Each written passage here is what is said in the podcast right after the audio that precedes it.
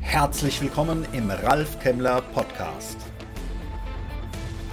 Der Podcast für bessere Ergebnisse.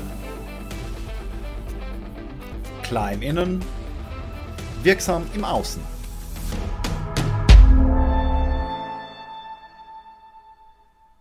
Hallo und herzlich willkommen. Ich bin Ralf Kemmler und ich inspiriere Menschen, die sich entwickeln und wachsen wollen, damit sie ihre Stärken wirksam einsetzen und so bessere Ergebnisse erzielen. Für sich und in der Arbeit mit anderen. Heute befassen wir uns mit der Frage, wie wirksam ist denn eigentlich eine Stellenbeschreibung? Was auf den ersten Blick ziemlich trocken wirkt, ist, wenn wir das Wort mal so ein bisschen klingen lassen, tatsächlich häufig emotional aufgeladen.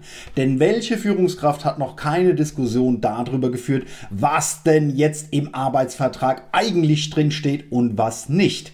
Und auch als Mitarbeitende haben Sie da vielleicht schon die ein oder andere Diskussion geführt. Also ein sehr emotionales Thema, wenn man genauer hinschaut und nicht so trocken wie die Stellenbeschreibung, wenn man sie abgedruckt liest. Um die Frage klären zu können, also wie wirksam denn jetzt so eine Stellenbeschreibung ist, betrachten wir die Stellenbeschreibung mal aus einer anderen Perspektive, wie sie nämlich eigentlich entsteht. Und da gibt es einige Gründe, die dafür sorgen, warum es dann zwischen vielen Mitarbeitenden und Führungskräften immer wieder zur Diskussion kommt. Im Übrigen kommt es dann zu Diskussionen, wenn es kein Mensch gebrauchen kann. Nämlich dann, wenn gerade Aufgaben zu erledigen sind, wenn Dinge in Wirkung gebracht werden müssen, um da draußen einen Kundennutzen zu stiften. Und dann ist es nicht hilfreich und deswegen kommen wir auch noch darauf, wie ich diese Diskussion in der Situation, wenn eine Aufgabe eigentlich erfüllt sein muss, wie wir die vermeiden. Aber Blick erstmal darauf, wie entsteht eine Stellenbeschreibung. Zunächst einmal muss ich sehen, dass eine Stellenbeschreibung niemals genau das abdeckt oder beschreibt, was gerade aktuell meine Aufgaben sind. Und es liegt schlicht und ergreifend an der Fristigkeit, für die so eine Stellenbeschreibung geschaffen wird. Die wird nicht nur für das aktuelle Jahr geschrieben und auch für das nächste, sondern so eine Stellenbeschreibung wird so geschrieben, dass sie möglichst lange eingesetzt werden kann. Sie bekommen ja nicht jedes Jahr eine neue Stellenbeschreibung. Und dementsprechend breit ist das Spektrum der Aufgaben, das da drin beschrieben ist. Also wenn ich da reinschaue, sage, ach du liebe Zeit, bin ja hier für alles zuständig. Ja, ich könnte für all das zuständig sein, aber die Frage ist, was braucht es jetzt gerade? Und diese Frage, was braucht es jetzt im Moment aufgrund der strategischen Ausrichtung des Unternehmens, diese Antwort die gibt eine Stellenbeschreibung eben nicht. Dann ist es beim Thema Stellenbeschreibung häufig so, dass formale Anforderungen erfüllt sein müssen, also durch irgendwelche internen Vorschriften und so weiter. Und das führt dazu, dass die Formulierung einer Stellenbeschreibung jetzt nicht unbedingt verständlicher und einleuchtender wird. Auch das sollte man im Hinterkopf haben. Und was immer wieder spannend ist, ist, dass viele Unternehmen eine eigene Definitorik haben. Das heißt, Begriffe, die in einer Stellenbeschreibung wieder und wieder vorkommen, die werden definiert. Wird der ganzen Stellenbeschreibung meist vorangestellt und häufig lese ich jetzt die spätere Stellenbeschreibung nicht mit der Definition dieser Worte, sondern mit der Definition, die ich mir selbst gegeben habe. Ich gebe mal ein ganz starkes Beispiel, an dem sehr schnell deutlich wird. Es gibt sicherlich fast keine Stellenbeschreibung, in der nicht drin steht, dass ich etwas verantworte.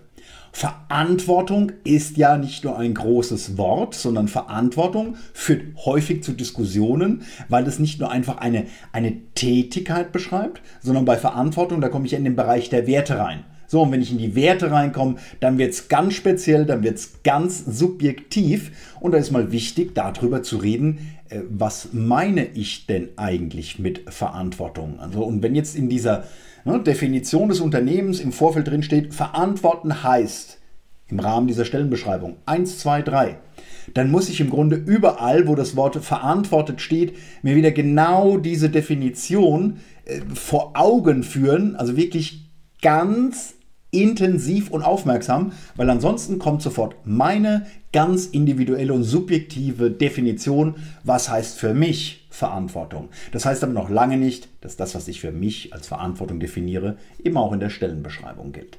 So, und selbst wenn mir diese ganzen Begriffserläuterungen klar sind, wie sie also im Rahmen der Stellenbeschreibung gemeint sind, sind wir doch dennoch alle Mensch. Das heißt, wir haben unsere Filter, wir haben unsere Erfahrungen und wir interpretieren.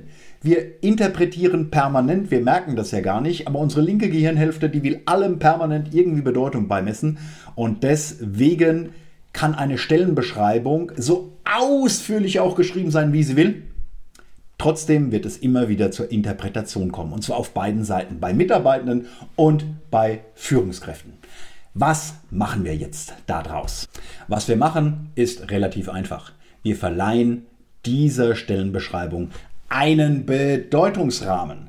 Und dieser Bedeutungsrahmen heißt nichts anderes, als dass sich Mitarbeitende und Führungskräfte zusammensetzen, sich über ihre Interpretation austauschen und am Ende ein gemeinsames Verständnis davon haben, was in dieser Stellenbeschreibung drinsteht, sodass sie dann eben auch wirksam werden kann. Aber das ist nicht genug, denn die Bandbreite ist ja enorm groß, wie bereits gesagt. Also neben diesem allgemeinen Verständnis braucht es dann noch einen speziellen Bedeutungsrahmen. Und das ist nichts anderes als eine Priorisierung von all den Aufgaben, die da drin stehen, die jetzt gerade aktuell notwendig sind, damit die Aufgaben, die anstehen, auch erfüllt werden können von den Mitarbeitenden. Und diesen gemeinsamen Bedeutungsrahmen, den sollten Sie immer schriftlich fixieren. Sie haben auch die Möglichkeit, Mitarbeitende hier ganz stark zu involvieren in diesem Prozess. Also Sie können ja auch erstmal für einen gemeinsamen Bedeutungsrahmen der gesamten Stellenbeschreibung sorgen, dann für Klarheit darüber sorgen, was denn aufgrund äh, der strategischen Ausrichtung des Unternehmens die richtigen zielführenden Aufgaben wären. Und diesen Teil den überlassen Sie Ihren Mitarbeitenden. Das heißt, Sie erklären nur, was denn die große strategische Ausrichtung des Unternehmens jetzt für Ihren Bereich, für Ihre Abteilung bedeutet. Und dann kommen Sie mit dem Ergebnis mit den Mitarbeitenden erneut ins Gespräch. So schaffen Sie es, die Menschen auch Stück für Stück in die Verantwortung reinzubringen. Denn äh, Partizipation ist ja kein Selbstzweck und die Wirkung ist auch viel stärker, wenn Mitarbeitende nicht immer das Gefühl haben, das ist jetzt so eine Scheinpartizipation, ähm, ich darf da mal was machen, am Ende ist es dann doch wieder anders. Nein, äh, wenn das Dinge sind, die tatsächlich dem Zweck dienen, der zu erfüllen ist in der nächsten Zeitperiode, dann haben die Mitarbeitenden sich ihre eigenen Aufgaben gegeben und sie ergänzen selbstverständlich noch aus ihrer Sicht. Also besser geht es kaum. Und so kann aus der Last der Verantwortung die Lust auf Verantwortung werden. Und äh, zusammenfassen können wir das Ganze nochmal mit einem Bild. Ich nehme mal Anleihe an dem grünen Rasensport. Ähm, wenn in Ihrer Stellenbeschreibung drinsteht, dass Sie Abwehrspieler sind, wissen sie noch lange nicht, wie die Mannschaft, das Unternehmen denn das nächste Spiel angeht und wie ich denn jetzt meine Rolle als Abwehrspieler interpretiere. Also in diesem Sinne, egal wie kurz die Stellenbeschreibungen sind, egal wie lange sie sind, wir wissen, sie sind an sich nicht wirksam. Nehmen Sie sich die Zeit, verleihen Sie diesen Stellenbeschreibungen einen gemeinsamen Bedeutungsrahmen, damit die Aufgaben, die beschrieben sind, auch tatsächlich wirksam werden. Dabei wünsche ich viel Erfolg und danke fürs Dabeisein. Danke fürs Dabeisein. Weitere Informationen unter www.ralfkemmler.com. Bis zum nächsten Mal. Eine gute Zeit.